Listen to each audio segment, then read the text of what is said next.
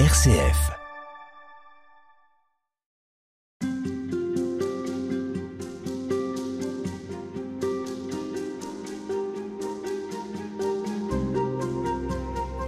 Quelle place le corps doit-il tenir pendant que nous prions? Comment faire pour que ce corps favorise l'oraison et soit même le lieu de l'oraison? Au lieu de lui faire obstacle comme nous le pensons parfois Ces questions, vous les portez depuis longtemps. Annick Chéreau, bonjour. Bonjour. Avec euh, notamment le père Carme Pierre Milsan, dont on va reparler. Vous animez des sessions d'initiation à la prière silencieuse avec le corps depuis plus de 20 ans. Vous partagez cette expérience dans un livre paru chez Talandier. Ce livre s'intitule Le corps, un chemin de prière. À quel type d'attente d'abord ce livre répond-il? Soit de ceux qui cherchent, encore une fois, comment et que faire avec leur corps pendant la prière, ou bien est-ce que c'est votre propre désir de transmettre et de, et de dire ce que vous-même vous avez découvert? Eh bien, les deux à la fois. D'une part, après avoir travaillé auprès du Père Milsan pendant 20 ans, j'ai eu envie de mettre par écrit les découvertes que nous avions faites de façon à les transmettre. Et j'avais bien aussi euh, entendu un certain nombre de personnes euh, qui venaient nous voir et d'autres qui n'étaient pas encore venus mais qui disaient en avoir l'intention. Euh, j'avais bien entendu leur attente à ce niveau-là, entre la prière silencieuse, la place du corps dans la prière silencieuse. C'était vraiment une demande de nos contemporains. Vous dites partager ce que nous avons découvert. C'est ce qu'on va essayer de faire à travers euh, tous ces entretiens, euh, Annick Chéreau. Mais j'aimerais quand même vous demander de résumer en quelques phrases ce que vous avez découvert. Quel a été l'objet de cette découverte et dans quel domaine? Alors, euh, il y a 20 ans, en fait, le Père Milsan, comme moi, nous avions une expérience de travail sur le corps, pour lui en tant que professeur de yoga essentiellement et puis aussi en pratiquant une, une méthode de restructuration euh, psychologique euh, à partir des travaux de Georges Pégan, qui lui avait exploré euh, les relations entre le corps et l'équilibre psychologique des personnes comme Vitose, très proche de Vitose. Puis de mon côté, j'avais fréquenté différentes techniques de développement personnel dans lesquelles le corps avait quelque chose à voir du yoga, de la bioénergie, euh, de la sophrologie, euh, enfin bien, bien des choses. Et donc euh, l'un et l'autre, nous nous étions rencontrés au cours de d'une session sur les conseils d'une religieuse d'ailleurs. Et alors, qu'est-ce qui s'est passé là? Qu'est-ce que vous avez découvert au cours de cette session? Personnellement, j'y allais pour explorer le silence de la pensée, c'est ce qui m'intéressait parce que j'avais beaucoup exploré tout l'aspect psychologique à partir de la parole, le, fonctionnement du cerveau en situation d'apprentissage de par mon métier et d'enseignante. Et j'étais enseignante, oui, en collège. Et là, j'avais envie de découvrir le silence de la pensée. Donc c'était, euh, je dirais, plutôt une très technique pour moi. Et puis, euh, au cours de la première euh, session, le Seigneur m'a comblé de grâce. Vous accueilli. Et, oui, et, là j'ai découvert une relation au Christ et au corps mystique du Christ euh, très forte, avec euh, l'impression dans un premier temps que euh, pendant une vingtaine d'années j'étais allée dans d'autres milieux et je me demandais bien pourquoi j'étais allée vers des techniques orientales souvent, pourquoi j'étais allée chercher si loin alors que dans la tradition dans laquelle j'avais été élevée déjà, il y avait une, richesse extraordinaire et cette rencontre euh, du Seigneur. Quelle était la quête du Père Milsan à ce moment-là? Alors lui, il, souhaitait euh, faire un, lien entre son état de karme et donc euh, sa vie d'oraison, et puis le corps, Saint Jean de la Croix et Georges Pégan. Donc en fait, il a essayé de faire des, passerelles entre ces différentes façons d'aborder les choses.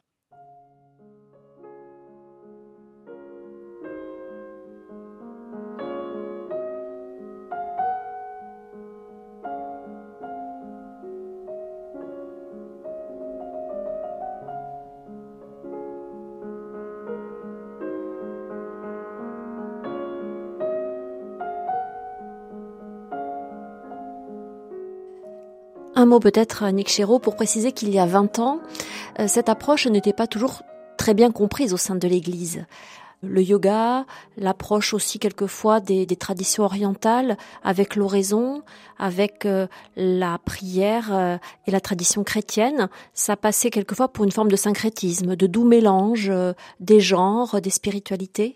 Oui, à la fois on était mal vu par les catholiques avec cette méfiance du corps qui demeurait, et mal vu par les gens qui étaient du milieu du yoga parce qu'on parlait trop du Christ. Alors, c'était difficile et au fil des années, on s'est rendu compte que on pouvait cesser de s'accrocher aux asanas, aux postures du yoga, mais qu'il y avait euh, des gestes que l'on pouvait faire et qui permettaient d'aller vers une ouverture au Seigneur et une confiance en lui à partir du corps donc. L'enjeu là, c'est de donner au corps sa juste place, de lui rendre sa juste place parce que dans la tradition chrétienne, ce corps a été suspect pendant longtemps et mis de côté? Bien, il a été mis de côté parce qu'on a accentué surtout sur l'attitude intérieure. Donc, par exemple, saint Augustin euh, disait que l'essentiel, c'était l'attention à Dieu, euh, le corps, bon, euh, oui, mais rien de plus. Hein. C'est arrivé aussi qu'il y ait une, une, méfiance, comme au XVIIe siècle, avec le mouvement janséniste, où là le corps était mal vu, où il fallait souffrir. Donc, en fait, on a toujours insisté dans l'Église, et à juste titre, sur l'attitude intérieure mais le corps n'était pas vu comme une aide, un chemin qui permette justement d'arriver à une attitude intérieure juste et qui permette surtout d'unifier la personne dans sa relation à Dieu, qu'elle ne prie pas Dieu seulement avec sa tête, mais aussi euh, que son corps soit en cohérence avec ce qui se passait à l'intérieur d'elle-même. Donc sortir de cette vision un peu binaire, soit le corps comme un obstacle à la prière et à la vie intérieure, soit le corps comme instrument qui permet euh, d'accéder à une forme de paix et de vide. Oui, un calme de la pensée. Oui. Allier les deux, c'est possible, c'est souhaitable et c'est ce que vous expérimentez depuis 20 ans. Oui, c'est c'est possible. Et puis on n'est pas les seuls puisque d'autres personnes euh, sont entrées dans, dans cette démarche. Et c'est souhaitable parce que ça permet aussi à la personne de vivre euh, cette relation à Dieu à, tous les niveaux de son être. Donc au niveau du corps, de sa vie affective, de sa vie intellectuelle, de son âme, de son esprit. Donc on arrive à, à être dans une, une recherche d'unification de tout l'être. Alors ça, c'est quelque chose à, laquelle manifestement nos contemporains aspirent. Cette unité entre le corps, l'esprit, l'intelligence, la vie intérieure. Oui, d'autant plus qu'on vit dans un monde où on est souvent sollicité par euh, beaucoup d'informations, beaucoup de, projets, euh, et donc euh, il y a besoin à un moment donné de de se calmer, disons, et de retrouver un équilibre. La vie en entreprise, souvent, euh, est difficile hein, du fait que tout se vit euh, avec des, projets longtemps euh, construits à l'avance et on est toujours dans, dans une quête vers l'avant au lieu d'être dans le moment présent. Vivre l'instant présent au lieu d'être toujours dans l'anticipation ou dans dans le, passé, les remords, les regrets. Mhm. Euh. C'est aussi de cet ordre-là ce que vous proposez? Oui, euh, en fait, quand euh, Vivre en pleine conscience a été transmis au niveau des médias, nous, nous avions déjà fait cette expérience à notre façon. Et nous nous sommes rendus compte que vivre en, pleine conscience, qui est quelque chose de très bon pour l'équilibre de la personne, nous, nous le vivions, mais en, en reliant cela à, à Dieu et pas seulement euh, à l'équilibre de la personne. Les, deux euh, étaient aussi importants euh, l'un que l'autre. Pourquoi, selon vous, Annick Chéreau, beaucoup de gens se tournent vers les traditions orientales que vous évoquiez tout à l'heure pour trouver cet équilibre? Je suis normande d'origine et on dit souvent que l'herbe du pré d'à côté est meilleure que l'herbe du pré où l'on se trouve. Et effectivement, je pense qu'il y a un attrait pour ce qu'on ne connaît pas et qui, euh, et qui est à, l'étranger, qui est loin de soi. Donc, euh, on s'en fait une image et on, on imagine. On idéalise Oui, on idéalise de la même façon qu'on peut se faire une image de ce qu'est la démarche chrétienne parce qu'on ne la connaît pas bien. On croit la connaître, mais on ne la connaît pas bien. Et elle a des choses à offrir, euh, parfois insoupçonnées, cette ah tradition chrétienne et cette vie ah chrétienne Oui, oui, c'est clair. Hein, quand on, on repart euh, vers les, les, pères du désert, euh, quand on, on lit Thérèse d'Avila ou Jean de la Croix, oui, c'est, j'ai été étonnée moi-même de, de voir combien il y avait une richesse euh, dans, dans tous ceux qui nous ont précédés dans la démarche chrétienne, oui. Et votre, votre expérience, elle s'enracine profondément dans euh, cette tradition, dans cette histoire. Vous parlez de ces grandes figures euh, de l'Église. Pour le Père Milsan, c'est important ça, que ça soit en lien avec cette histoire et cette tradition. Bien sûr. Et, et, pour moi aussi, je pense que qu'on on s'ancre dans une tradition euh, qui est belle et qui conduit au Christ. Donc ça, c'est très important, oui. Et par exemple, Thérèse d'Avila, quand elle dit que nous devons euh, nous disposer à recevoir euh, la grâce, se disposer à recevoir la grâce, et, et Jean de la Croix qui dit contempler, c'est recevoir, on se trouve tout de suite euh, dans une belle tradition qui évoque une attitude d'ouverture, d'accueil confiant.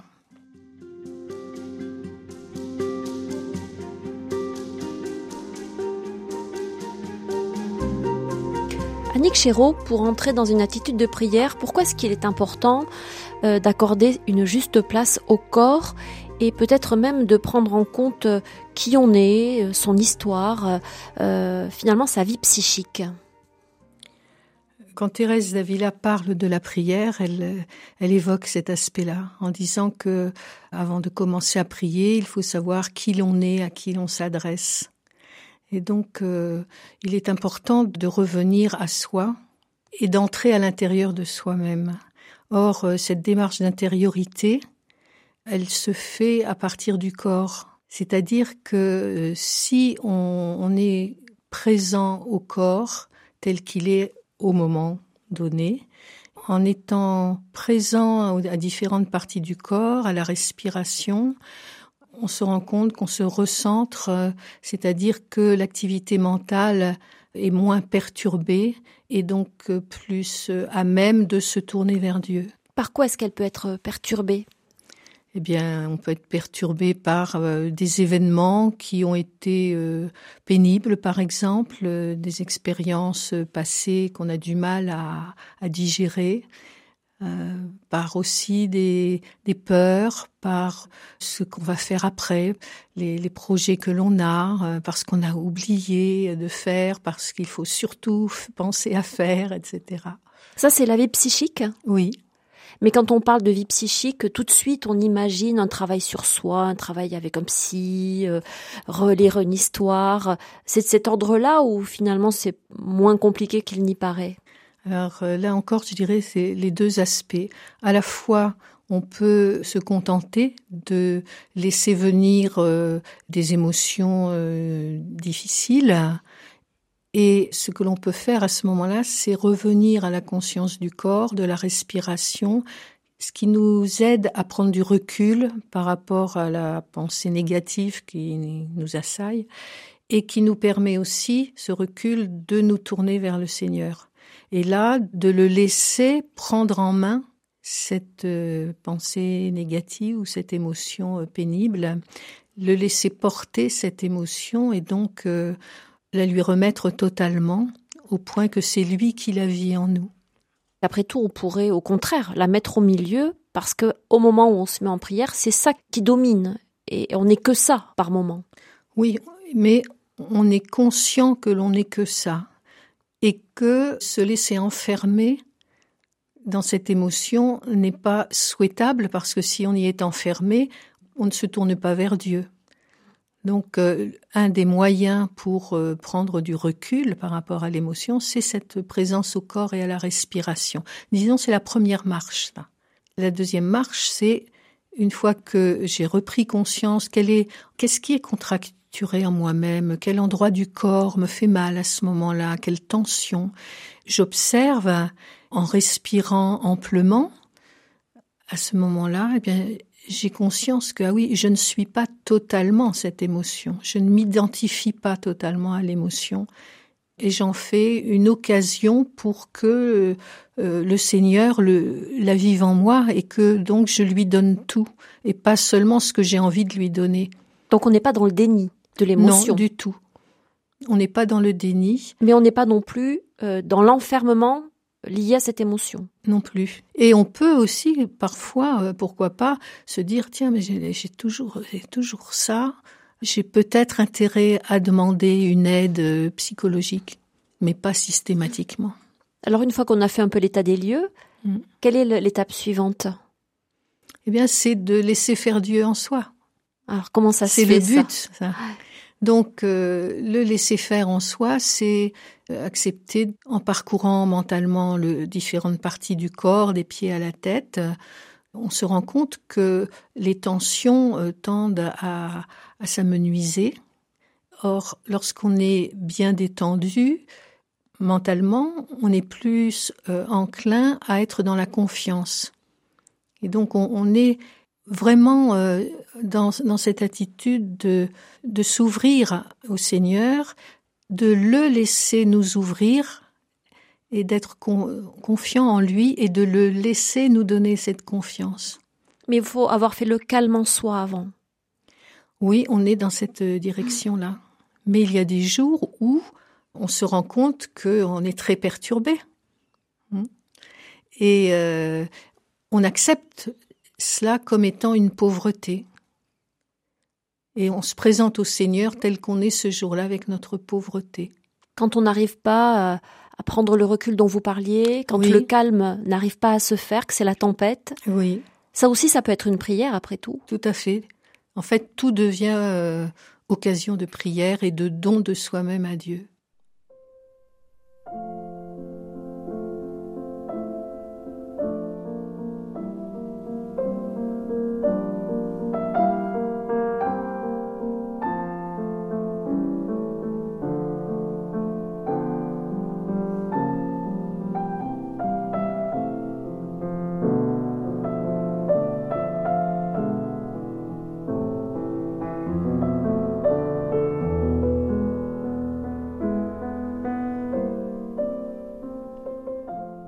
Annick Chéreau, vous avez euh, euh, à plusieurs reprises parlé de la respiration.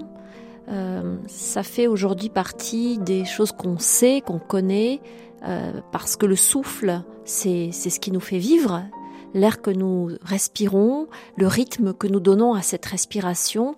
En quoi est-ce que on peut considérer que c'est vraiment une des bases de cette prière d'oraison que vous, évoquez là? Parce que la respiration est à la fois est ouverture. Hein. Et donc, lorsqu'on prend conscience euh, de tout ce qui s'ouvre en nous au moment où nous respirons, eh bien, euh, nous choisissons d'associer à cette ouverture du corps une ouverture euh, spirituelle à la présence du Seigneur qui est agissant. Donc ça, ça demande de prendre conscience de ce qui se passe, d'être attentif au phénomène qui se passe en nous. Parce que par définition, la respiration, c'est un réflexe. On n'y pense pas. Dans le meilleur des cas, on n'y pense pas. Quand on y pense, c'est qu'il y a un, problème ou alors qu'on fait l'effort d'y faire attention. Oui. On prend en effet conscience des différents étages de la respiration. Je dirais c'est classique maintenant. Euh, c'est-à-dire euh, tous les muscles inspiratoires et expiratoires, qui entre en ligne de compte au niveau de euh, la cavité abdominale, de la cage thoracique, de la région subclaviculaire. Et en prenant euh, conscience de cela un peu plus finement, on se rend compte, et ça c'est une chose que je trouve extraordinaire, c'est que lorsqu'on inspire, les côtes s'écartent les unes des autres et on se rend compte que euh, nos épaules sont emmenées vers l'arrière tout le haut de la cage thoracique et, même les épaules sont vraiment dans l'ouverture. Mais quand on expire, Qu'est-ce qui se passe quand on expire? ben, Dans la vie quotidienne, quand le médecin nous dit expirer, en, général, on met les épaules vers l'avant et on laisse se vider les poumons. Alors qu'en fait, naturellement, quand on expire, les côtes se rapprochent les unes des autres et ça entraîne un rapprochement des omoplates l'une de l'autre. Et ce rapprochement des omoplates entraîne aussi les épaules vers l'arrière. Donc quand on inspire comme quand on expire, il y a ouverture au niveau des épaules. Qu'est-ce que ça peut nous dire? Ça veut dire que lorsqu'on s'ouvre sur l'inspire, on s'ouvre à la présence du Seigneur, et quand on expire, le fait de lâcher, de se vider, est aussi ouverture. Et ça, c'est important de savoir que quand on se vide de soi-même, on est dans une ouverture au Seigneur qui est euh, aussi importante que quand on s'ouvre volontairement. Comment on peut faire, Annick Chéreau, pour que ces phénomènes qui ont l'air d'être quand même purement physiques soient mis en lien avec une expérience spirituelle, avec la présence de Dieu à l'instant là où on se parle? Il y a à la fois une grâce qui est accordée, Dieu qui nous fait euh, percevoir ce, lien. Il y a aussi une démarche de foi où nous acceptons de faire euh, de ce qui paraît tout banal, euh, la respiration, une occasion de s'orienter vers Dieu. Il y a un symbole, en fait. On, accepte que la, la, respiration symbolise quelque chose. Mais alors, est-ce que c'est purement symbolique ou euh, quand on est croyant, c'est de l'ordre de la, c'est une vérité en fait, c'est une expérience de vie. C'est une expérience à vivre. Et cette respiration, elle a un aspect mystérieux puisqu'elle peut se faire d'elle-même. Et elle est aussi un don, euh, puisque Dieu insouffle euh, l'air hein, pour que vive l'être humain. Donc on, a là un, un, lieu important de la relation entre l'homme et Dieu quand on est croyant. C'est une expérience de foi que vous nous décrivez là? Au départ, pour moi, ça a été un, don de Dieu qui m'a donné d'une façon sensible, je dirais, la certitude de sa présence. Mais euh, il y a des jours où euh, je n'ai pas de ressenti, et où c'est dans la foi que, en expirant, j'accepte de m'abandonner entre les mains de Dieu et pas seulement de vider mes poumons.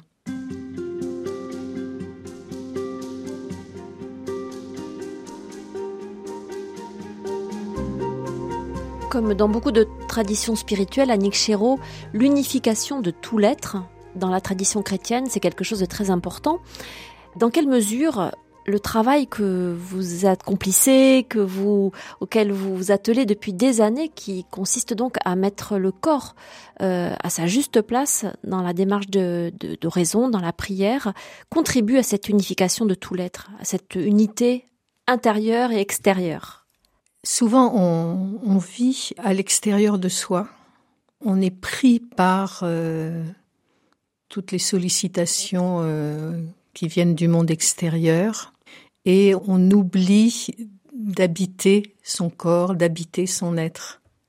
Et donc, euh, quand on oublie de l'habiter, on ne fait plus attention à son corps, on ne le respecte pas suffisamment, on se laisse emporter par ses émotions ou alors par euh, une, boulimie de connaissances intellectuelles.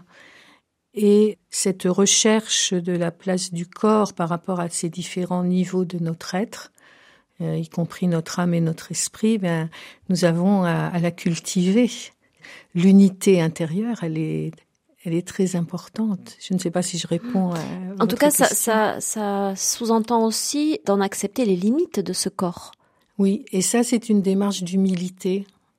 On est confronté à ce corps qui a du mal à rester immobile, ou bien qui ne peut pas prendre telle position, on est confronté à, la fatigue du corps. Euh, à partir du moment où on y fait attention et on ne prend pas un café simplement en se, disant comme ça, ça va mieux aller.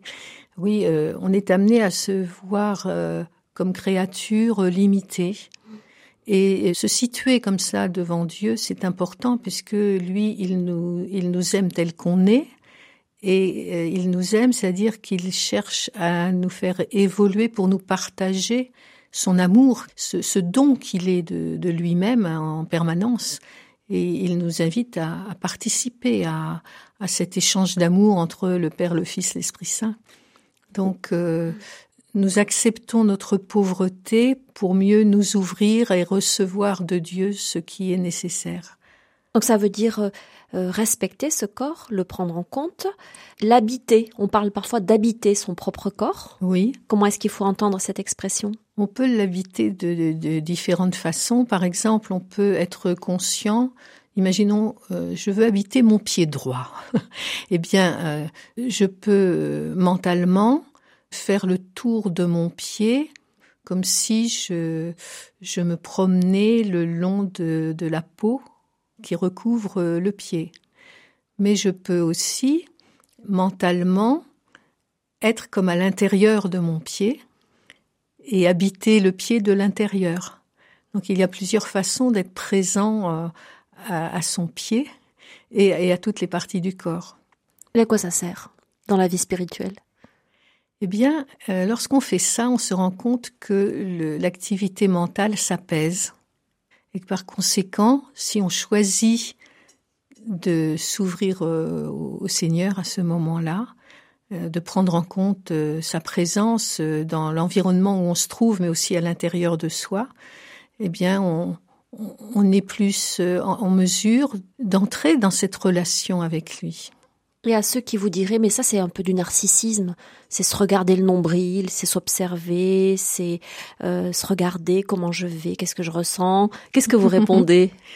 Eh bien, là aussi c'est la liberté de l'homme qui est euh, qui est en jeu, c'est-à-dire qu'effectivement je peux rester branché sur mon petit corps bien aimé, ou bien je vais euh, rendre grâce pour ce corps que le Seigneur me donne. Et ce corps, vous allez peut-être objecter, mais s'il est malade, euh, comment rendre grâce pour euh, c'est pour la maladie? C'est un corps douloureux. C'est un corps douloureux, mais à ce moment-là, je peux ne pas oublier que ce corps est temple de l'Esprit Saint. Donc que que mon corps soit malade ou pas malade, qu'il y ait un handicap ou pas, en fait, ça n'empêche pas que le corps soit temple de l'Esprit Saint et que Dieu euh, habite ce corps aussi. Que c'est là qu'il nous rejoint, c'est pas ailleurs? Voilà. Nous sommes un temple de l'Esprit Saint et, nous avons Bien sûr, nous l'oublions. Euh, je dis bien sûr parce que euh, c'est toujours à prendre en compte, mais pas toujours conscient, disons. Hein. mais quand quand Jésus dit euh, Quand tu pries, retire-toi dans ta chambre, retire sur toi la porte, et prie ton Père qui est là dans le secret, et ton Père qui voit dans le secret te le rendra. Donc c'est bien à l'intérieur que se déroule la rencontre.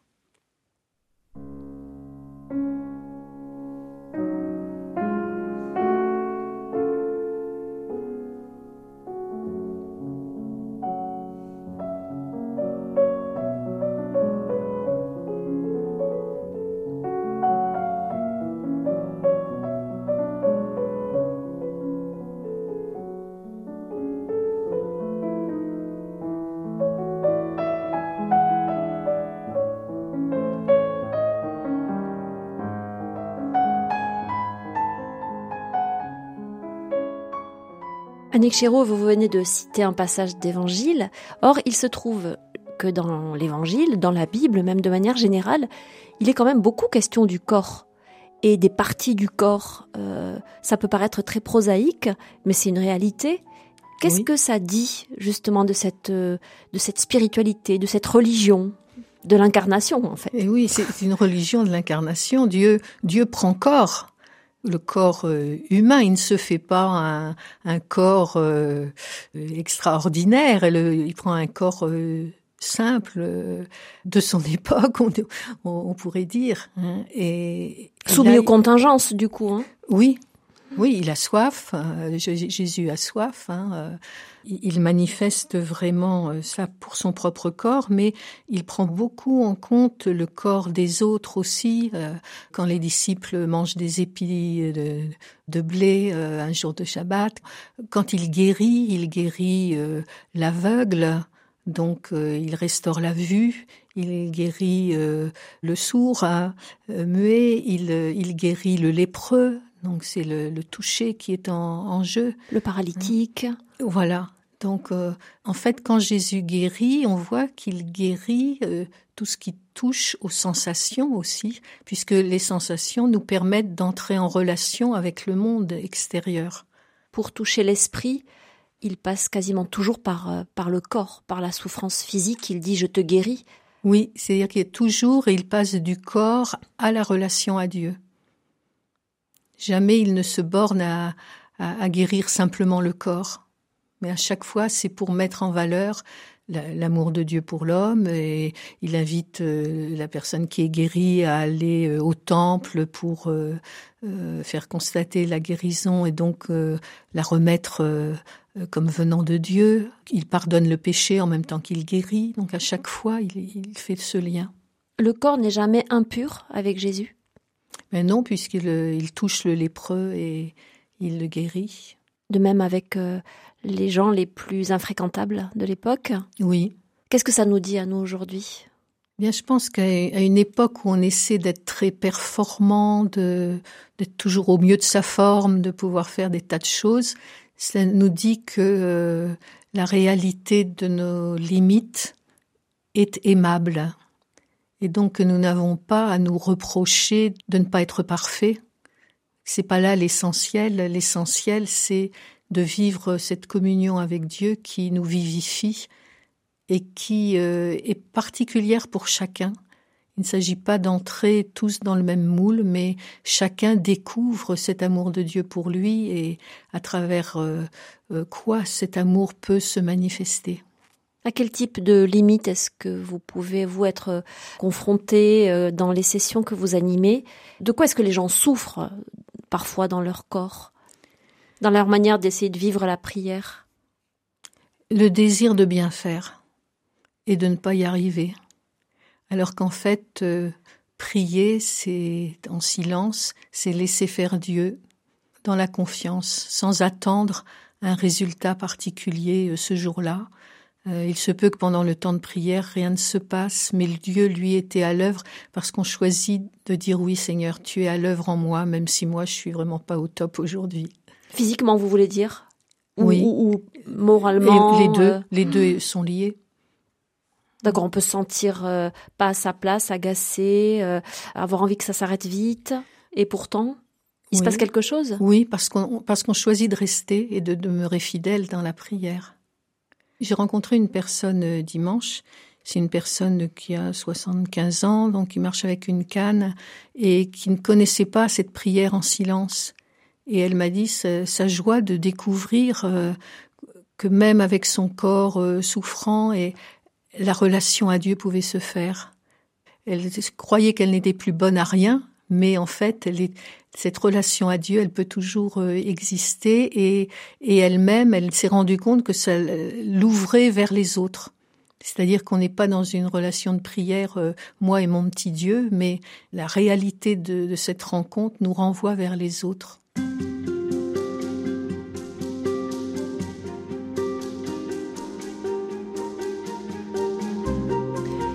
Annick Chéreau, pour beaucoup, prière égale parole.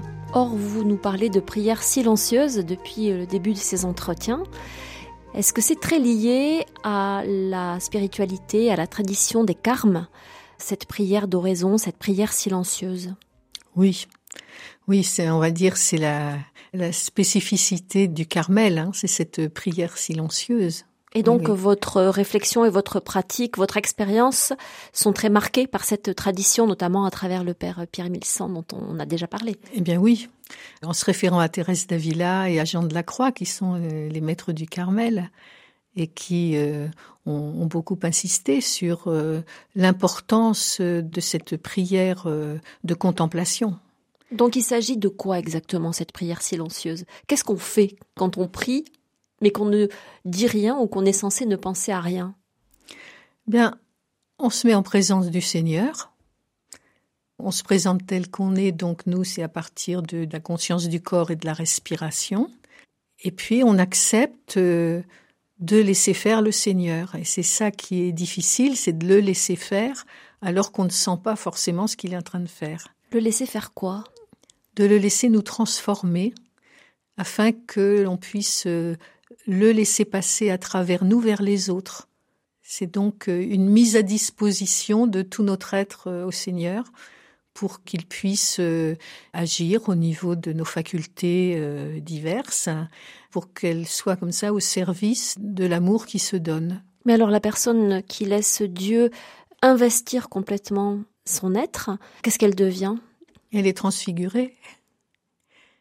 Elle ne disparaît pas, au contraire, elle, elle rentre dans son être profond et elle, euh, elle peut euh, se développer et être, on va dire, enfant de Dieu, encore plus reflet de Dieu.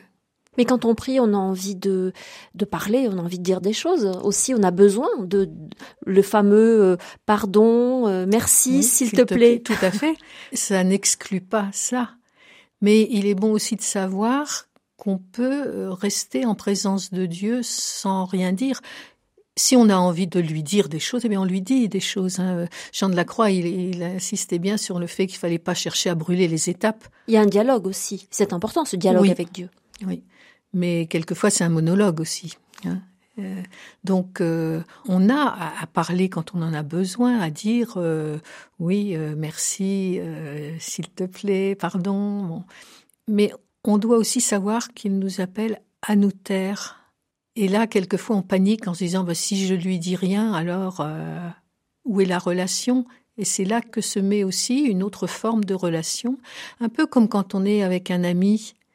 On marche ensemble, on ne se dit pas toujours quelque chose, mais on est avec simplement et on est bien. Et avec Dieu, c'est pareil. Ce silence, en fait, il correspond à la, à la parole qu'on attribue à Jean le Baptiste pour qu'il grandisse et que je diminue. Et pour écouter ce qu'il a à nous dire, il vaut quand même mieux se taire. Oui, mais je pense aussi qu'il y a vraiment cette transformation que Dieu fait qui atteint tous les niveaux de notre être et on ne s'en rend compte qu'après. À quoi est-ce qu'on s'en rend compte? À la façon dont on est avec les autres. C'est pas moi et mon petit Dieu, mais c'est nous. Et le nous va jusqu'aux autres. C'est cette entrée dans le corps euh, mystique du Christ aussi. Et le corps, il est composé de tous. Oui, donc on est en relation. Euh, par exemple, dans la façon de supporter, on va dire, euh, les travers des uns et des autres. Si dans la prière soi-même, on reconnaît un travers que l'on a, et qu'on accepte que Dieu le transforme et qu'on se sent limité et petit devant lui, mais pas en étant déprimé, en, étant heureux d'être aimé comme ça et que lui nous aide à dépasser ça. À ce moment-là, euh, la relation aux autres, elle est différente.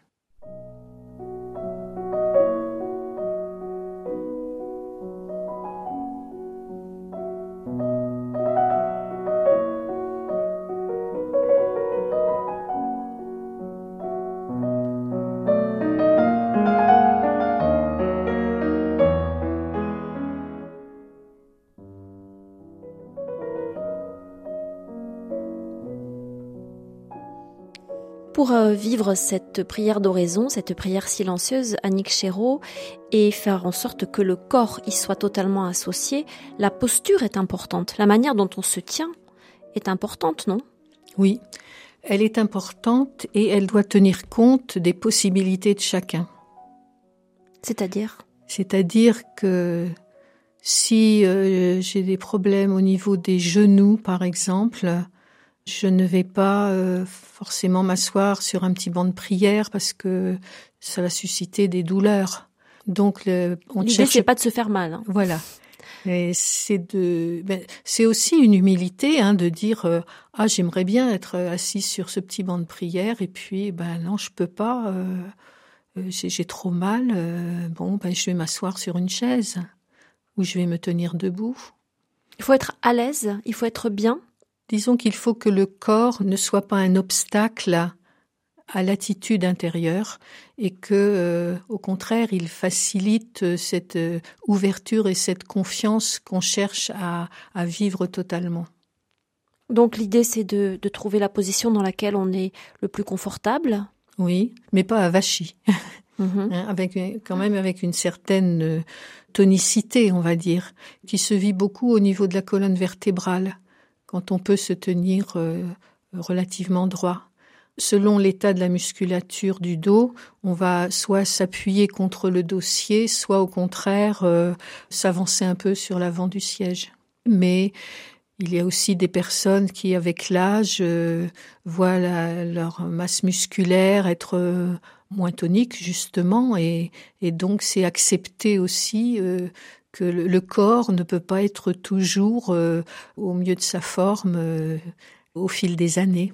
L'attitude qu'on adopte, soit qu'on se mette debout, assis, à genoux, complètement courbé parfois, ça a quelque chose à voir avec euh, l'état d'esprit dans lequel on est et la, disposition intérieure dans laquelle on est alors oui, ça a un lien dans la mesure où le corps souvent extériorise ce que l'on ressent euh, intérieurement. Mais dans notre démarche, il s'agit plutôt de prendre le corps comme une aide pour s'intérioriser et non pas pour extérioriser ce qu'on ressent. Et puis, il y a aussi quelquefois une attitude de repli sur soi euh, au niveau du corps, une fermeture du corps. Par exemple, on, croise euh, les bras ou on se penche en avant, mais qui n'est pas une attitude qui correspond à l'attitude intérieure. Si on prend par exemple le fait d'être courbé vers l'avant et qu'on dit en même temps euh, Seigneur, je m'ouvre à toi, on voit bien que là, il n'y a pas de cohérence. Il y a une contradiction. Voilà. Dans cette recherche d'unité de tout l'être, on essaie de faire en sorte que l'attitude corporelle soit en harmonie avec l'attitude intérieure. Et donc vous, vous encouragez les personnes qui participent à vos sessions à adopter une posture particulière?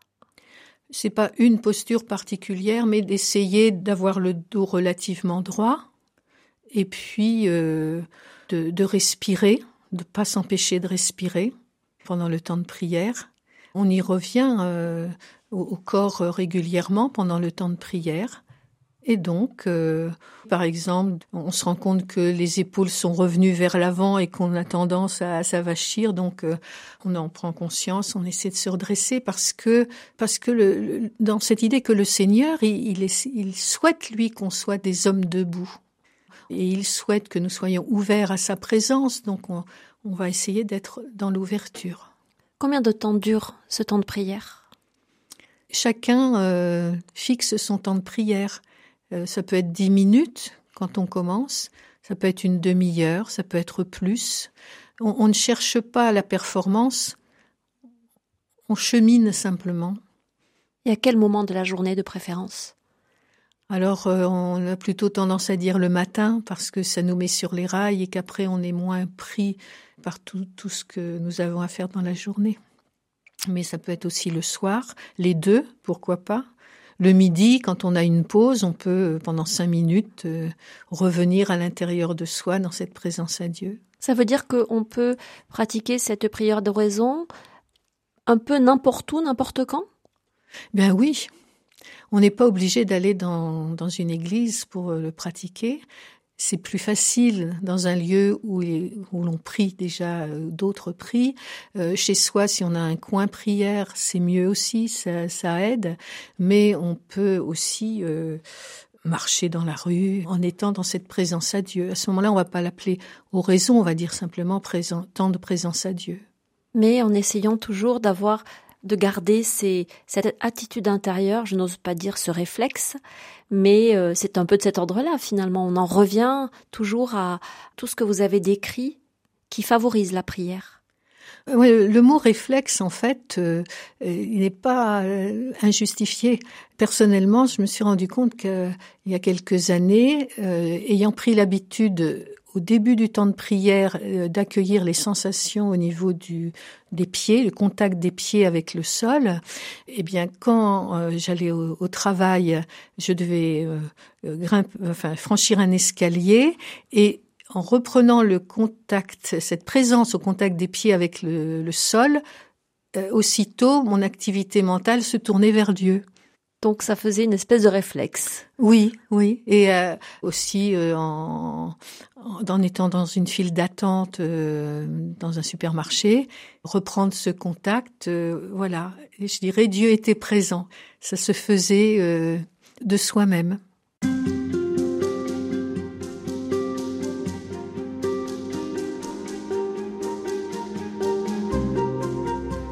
Annick Chéreau, vous nous disiez que en prenant conscience d'un certain nombre de, postures ou d'attitudes euh, dans la journée, vous vous tourniez vers Dieu, vous sentiez une attitude intérieure de prière euh, ressurgir en quelque sorte.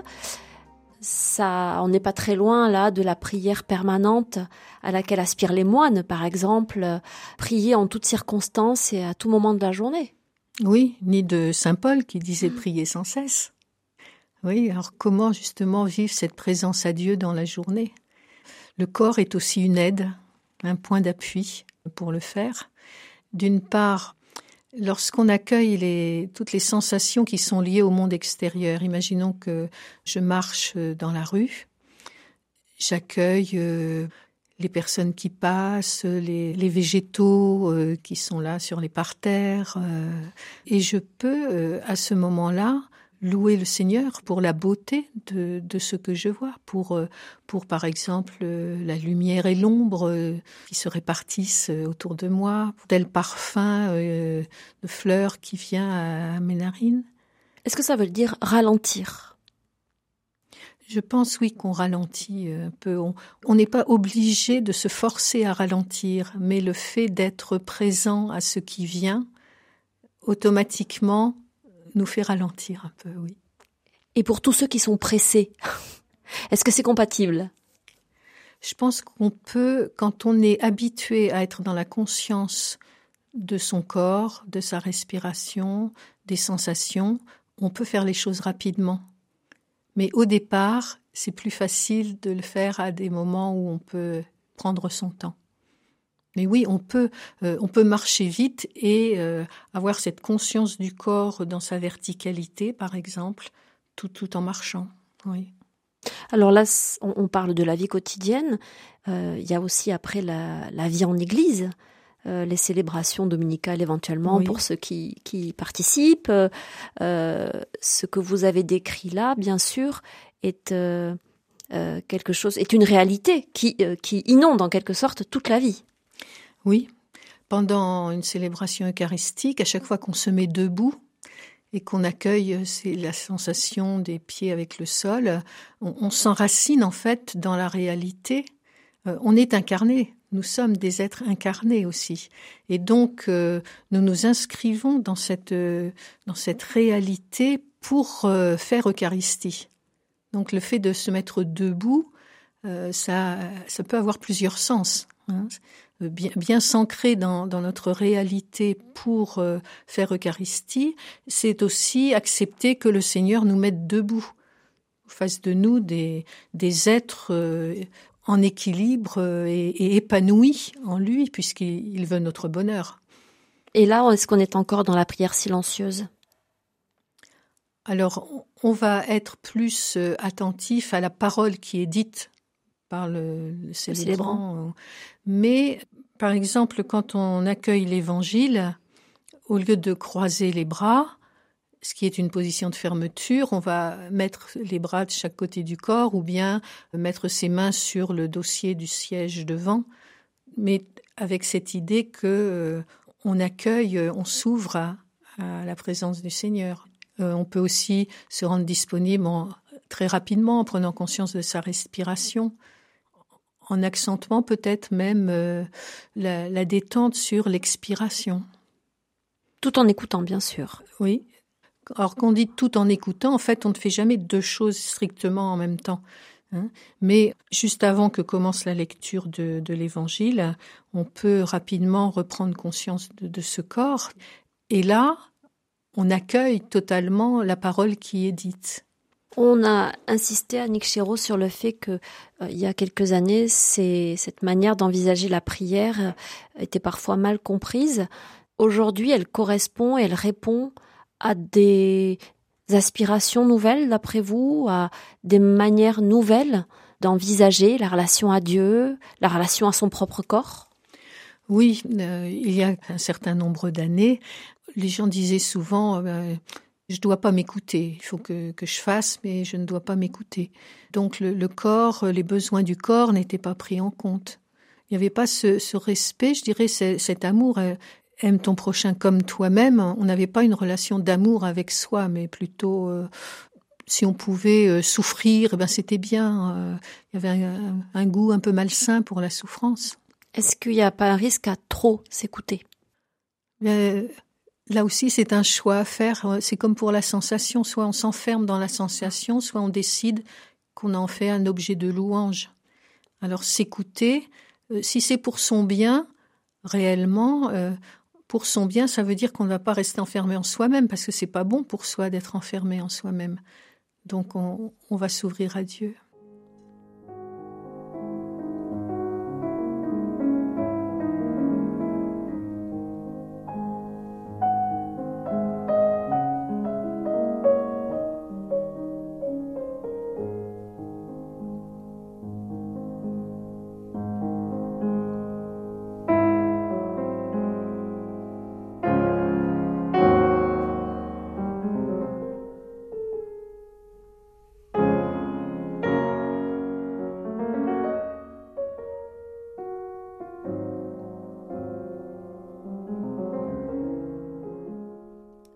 Qu'est-ce que ça a changé euh, pour vous, à titre personnel, dans votre vie de foi, dans votre vie peut-être tout court, cette découverte et cette prise en compte du corps? Ce que ça a changé, c'est euh, l'importance du Christ dans ma vie. Au départ, euh, quand, quand j'ai commencé à, à prier comme ça, c'était une forme de prière que je ne connaissais pas. Je ne fréquentais pas particulièrement la parole de Dieu et j'ai eu envie de, de la fréquenter. Petit à petit, je me suis ouverte à d'autres formes de prière, à la liturgie des heures, euh, entre autres. Ça m'a aidé vraiment à être plus dans l'ouverture, euh, à la fois dans ma relation à Dieu, mais aussi dans ma relation aux autres, à mieux les accepter comme ils étaient, euh, à partir du moment où j'ai accepté mes limites. C'est-à-dire d'abord vous vous êtes accepté vous-même, puis ensuite ça vous a permis d'accepter les autres Oui, mais toujours dans cette relation à Dieu. Les autres sont comme moi euh, sur un chemin et je respecte euh, leur chemin qui est spécifique comme le mien est spécifique. C'était vers l'ouverture, la tolérance aussi. La prière silencieuse, c'est donc bien au-delà d'une technique oui, c'est une rencontre. C'est vraiment laisser faire Dieu en soi et, et peu à peu aller vers plus d'abandon en lui. Et c'est pas quelque chose d'exclusif. C'est une façon de prier. Et il y a bien d'autres, vous l'avez dit. Oui, c'est vrai que la prière silencieuse pour moi a un attrait euh, plus grand, mais euh, ça ne m'empêche pas euh, de prier avec d'autres. Je crois que toute forme de prière est bonne en elle-même, à condition peut-être qu'on ne s'y enferme pas justement et qu'on accepte qu'il existe d'autres façons de prier selon les circonstances, selon l'âge de la vie. Les sensibilités. Les sensibilités et, et de ne pas se dire euh, je ne peux prier que de cette façon. Mais je pense qu'il y a, il y a vraiment tout, une grande liberté aussi euh, en, à partir du moment où on laisse Dieu faire en soi. Alors vous, quel attrait particulier vous trouvez euh, dans la prière silencieuse? Vous disiez, j'y trouve quelque chose de voilà qui me touche oui, spécialement. C'est, je pense, cette, euh, cet, cet abandon au laisser faire Dieu en soi. Euh, Maître Eckhart disait, laisse Dieu être Dieu en toi. Et oui, je pense que c'est ça, c'est, c'est ce, ce ravissement, je dirais, de le laisser faire en moi qui, qui quelquefois passe par euh, des grâces euh, importantes et puis à d'autres moments où, je traîne les pieds pour euh, me mettre sur le banc de prière. Où ça résiste intérieurement? Ah oui, oui, oui, ben oui, il y a, il y a des, des combats aussi à, à, mener, mais en sachant que c'est le Seigneur qui mène le combat en soi. Donc là déjà, on n'est pas tout seul. Et il est gagné d'avance ce combat? Oui, il l'a gagné d'avance, oui. Qu'est-ce que ça veut dire ça pour nous, que le combat est gagné d'avance? Ça veut dire que je n'ai pas à, m'inquiéter du combat, ni à craindre euh, d'être battu, parce que comme c'est le Seigneur qui mène le combat en moi, euh, de toute façon, il va être victorieux. Et il est déjà victorieux. Merci beaucoup, Annick Chéreau, d'être venue nous parler de la prière silencieuse et de la place du corps dans cette prière. Vous êtes euh, l'auteur avec le père Pierre Milsan, Carme, d'un livre qui s'appelle Le corps, un chemin de prière. C'est un livre qui est paru chez Talendier. Et puis je rappelle que vous animez des sessions et euh, des, des temps de prière, justement, comme ça, dans votre diocèse en particulier. Diocèse, d'ailleurs, on peut le dire, oui, de Bayeux-Lisieux. Parce que de toute façon, il y aura certainement des demandes. Donc, euh, merci beaucoup, euh, Annick Chéreau. Et puis, je renvoie les auditeurs donc à ce livre pour en savoir plus sur euh, le corps, un chemin de prière et la prière silencieuse. Merci. Merci à vous.